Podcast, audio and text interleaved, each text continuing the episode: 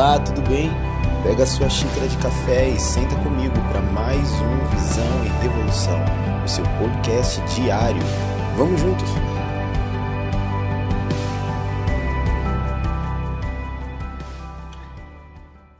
Olá, olá, olá, bom dia.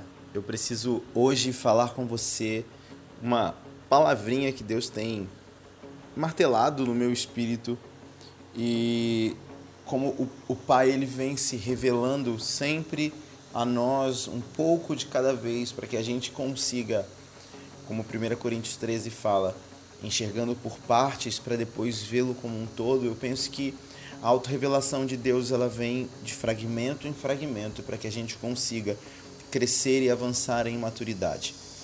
E há algum tempo o Senhor tem falado algumas coisas comigo e isso vem se somando a outras coisas e outras coisas até que eu consiga contemplar um pouco mais nitidamente o que antes era só um fragmento.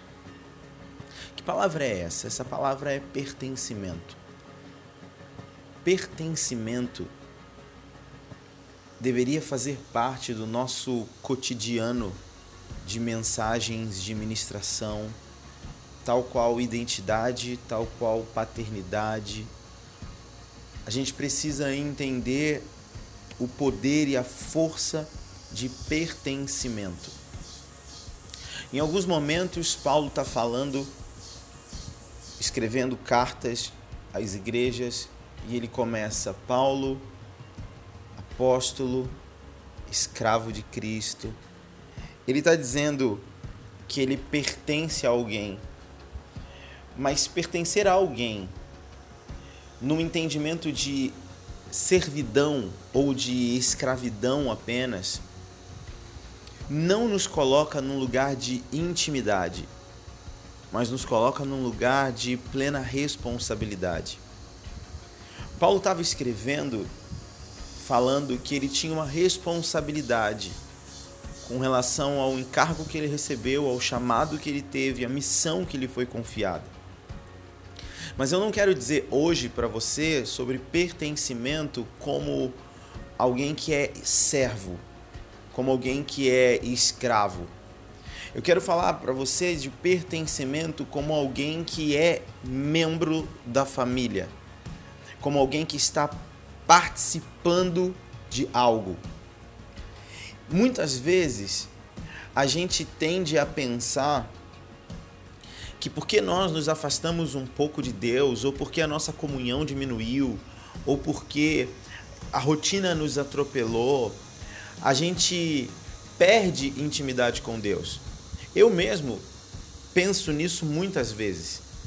E depois retomar a intimidade é algo difícil, é como se eu tivesse que ficar cultivando a presença para voltar no lugar de onde eu estava. Sabe qual é a verdade disso tudo? A verdade disso tudo é que isso tudo é um engano e que não há verdade. A verdade é que isso não é verdade. E eu quero dizer para você na Bíblia, em alguns momentos, o porquê isso não é verdade. Em João 15, Jesus está falando: Não vos chamo mais servos, chamo-vos amigos. Ok? Filipenses 3, Paulo está dizendo que nós precisamos andar de acordo com o que nós alcançamos. Nós avançamos a partir de um lugar já alcançado. Nós sabemos que Deus não se agrada dos que retrocedem, e aí pode ter fugido da minha mente porque isso não estava no script, Hebreus 10 ou Hebreus 11. Deus não se agrada dos que retrocedem.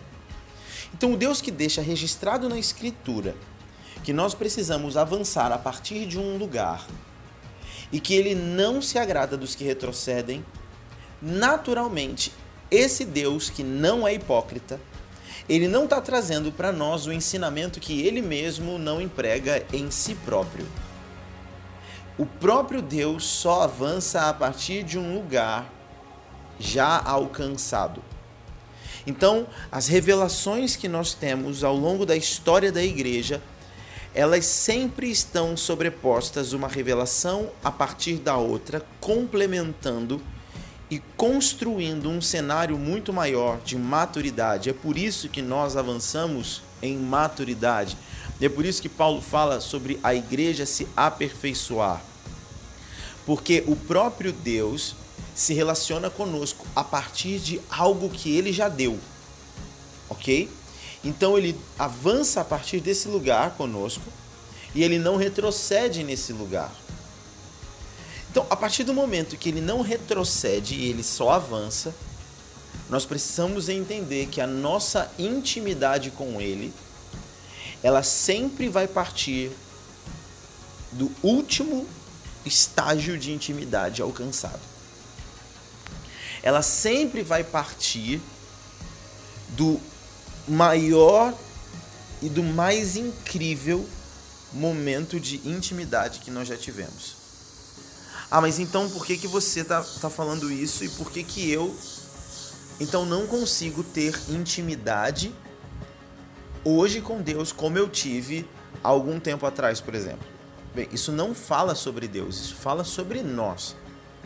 Isso fala sobre o quanto nós entendemos quem nós somos, onde chegamos e o quão o quão de pertencimento há em nós na natureza do Pai. Deixe-me explicar pertencimento e eu já vou voltar nesse ponto. Você com certeza tem algum amigo que há algum tempo você não vê. Eu estou falando amigo amigo, aquele que faz parte da tua vida, aquele que passou pelos maus bocados junto contigo, aquele que estava nos bons momentos também, amigo. E pode ser que por qualquer motivo que for, por um trabalho, por uma mudança ou casamento, você e esse amigo não tem mais a frequência de relacionamento que vocês tinham antes. E vocês se veem ocasionalmente, uma vez por ano, uma vez a cada dois, três meses, mas todas as vezes que vocês se veem é como se não houvesse distância. A intimidade foi mantida a frequência não. Mas você sabe que aquele cara é o teu amigo e o teu amigo sabe que você é o amigo dele. Há um pertencimento aí que não anula a intimidade. Você casou, saiu de casa, arrumou a tua família, você tem a sua casa.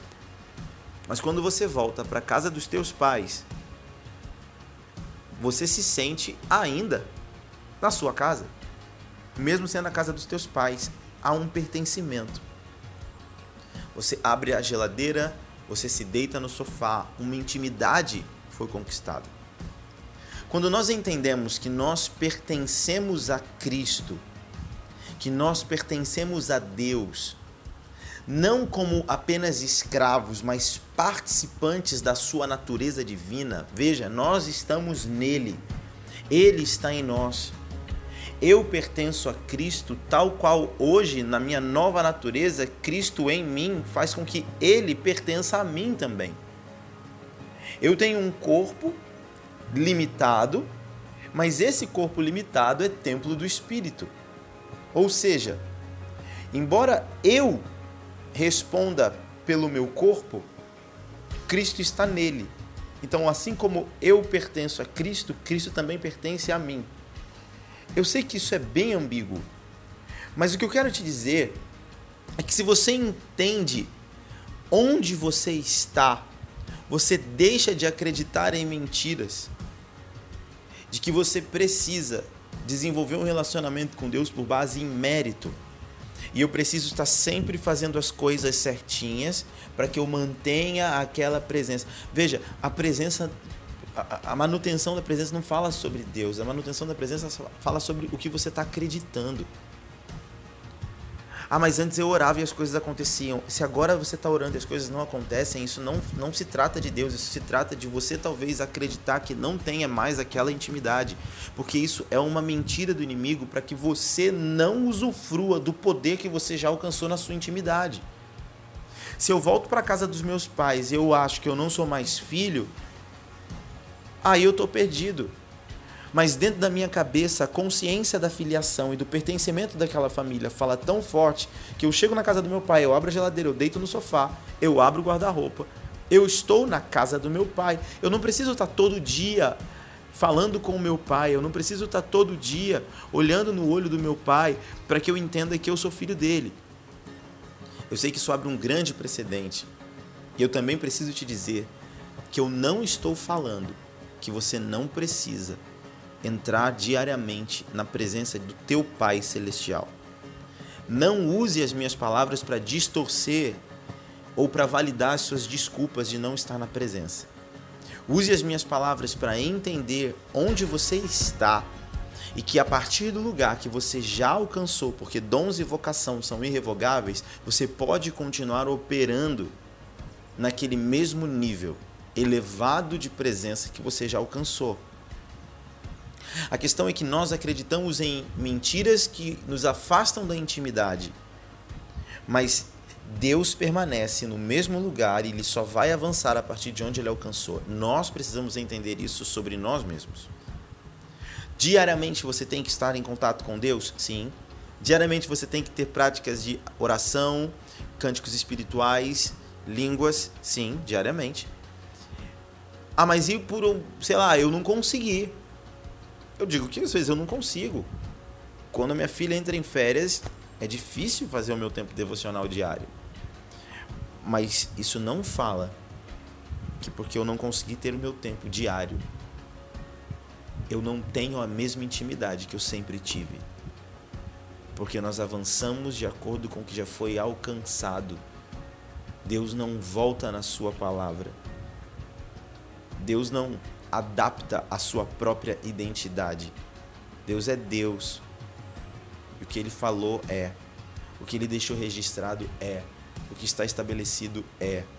Então, se você já chegou a algum lugar nele, esse é o seu lugar por direito de pertencimento. Agora, o que você precisa fazer é começar a se relacionar a partir desse lugar e não da mentira que você não tem mais intimidade com Deus. Porque Deus está em você, não há nada mais íntimo do que um possuir o outro. Reflete nisso. Deus abençoe. Tchau, tchau.